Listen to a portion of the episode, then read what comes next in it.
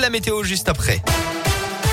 Et à la une de l'actualité ce matin, quatre ans et demi après la disparition de la petite Maëlys Desarrojo en Isère, le procès de son meurtrier euh, présumé Nordal Lelandais débute dans une heure maintenant devant les assises de l'Isère à Grenoble pendant les trois semaines d'audience face aux proches et à la famille de la fillette.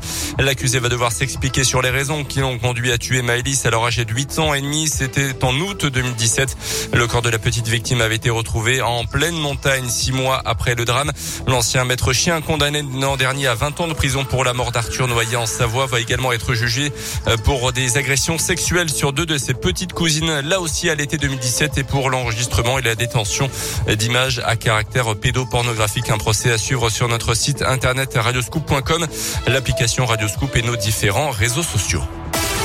Dans l'actu, chez nous, les avocats résistent à la crise après deux années marquées par la pandémie et un fort ralentissement de l'activité. La profession continue pourtant à attirer. C'est le constat qu'a fait en tout cas le bâtonnier du bateau du barreau de Clermont-Ferrand, Laurent Rosier, à l'occasion de ses vœux à la presse. Malgré l'image populaire, certains cabinets d'avocats arrivent à peine à survivre économiquement et pourraient d'ailleurs ne pas se remettre de la crise malgré les aides du gouvernement. C'est pour cela que Maître Rosier suit la situation de près, même s'il reste optimiste. Il y a des cabinets qui ont souffert on remarque en tout cas une baisse euh, de chiffre d'affaires euh, d'une façon générale pour euh, les cabinets clermontois. Je n'ai pas eu à proprement parler, on va dire, de cabinets qui ont mis les clés sous la porte pour une raison économique due au Covid. En tout cas, c'est encore peut-être un petit peu tôt pour dresser le bilan. On a le plaisir d'avoir accueilli 23 nouveaux confrères. Ça veut dire que les cabinets d'avocats sont encore en capacité de pouvoir euh, accueillir ce que l'on appelle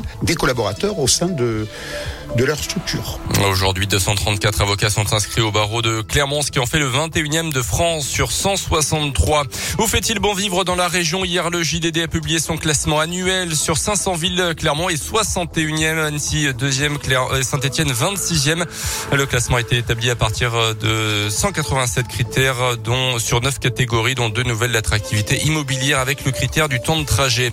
À retenir également dans l'actualité la victoire de Christiane Taubira hier à la primaire populaire initiative citoyenne pour tenter une union de la gauche pour la présidentielle. Et c'est pour l'instant mal parti puisque Yannick Jadot et Jean-Luc Mélenchon ont déjà refusé toute alliance derrière l'ancienne ministre. La dose de rappel obligatoire pour les pompiers et les soignants depuis hier. Ceux qui n'ont pas reçu leur injection risquent la suspension euh, sans rémunération.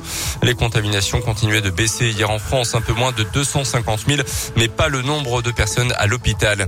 Le directeur général d'Orpea démis de ses fonctions les suites du scandale chez le leader européen des maisons de retraite après les accusations de maltraitance sur des résidents parus dans le livre Les Fossoyeurs.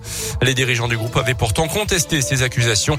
Le directeur général français justement convoqué demain matin chez la ministre déléguée chargée de l'autonomie des personnes âgées, Brigitte Bourguignon.